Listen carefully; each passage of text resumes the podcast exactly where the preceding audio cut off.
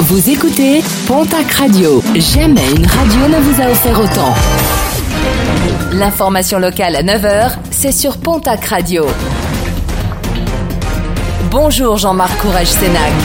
Bienvenue à vous. De nombreux contrôles seront effectués sur les routes de la région ce week-end et particulièrement dans le Gers et les Pyrénées-Atlantiques où les forces de l'ordre constatent un relâchement des comportements au volant, excès de vitesse orienté à la hausse mais également hausse du nombre de conducteurs qui roulent ivres ou après avoir consommé des stupéfiants.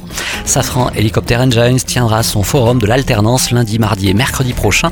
Un forum uniquement sur Internet. L'usine bernaise annonce lancer un plan de recrutement ambitieux avec d'ici la fin de l'année 150 postes en alternance et 150 offres de stage à pourvoir, notamment sur les sites de Borde et de Tarnos.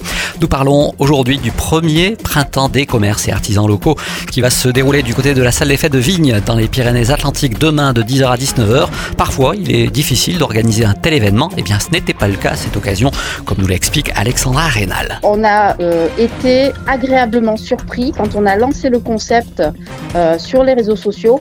En moins de 24 heures, on a eu une vingtaine d'inscriptions sur, euh, là on est à euh, quasiment 40 exposants euh, et voilà, là ça fait plus de plus d'un mois que tout est complet et on a une liste d'attente. Et le premier printemps des commerces et artisans locaux, ce sera ce samedi à Vigne, dans les Pyrénées-Atlantiques. Le programme sportif de ce week-end avec en rugby la Coupe d'Europe, le Stade toulousain se déplace demain à 16h à Munster. En Pro D2, les suites de la 29e journée. Le Stade Montois reçoit ce soir l'équipe de Grenoble. Toujours en rugby, la 26e journée de National. Tous les matchs sont programmés dimanche à 15h. Le Stade recevra Albi, Dax recevra Aubenas. En basket, quart de finale aller des playoffs. Basketland reçoit demain l'équipe de Charleville-Mézières du côté des Playdowns, du TGB à Charnay.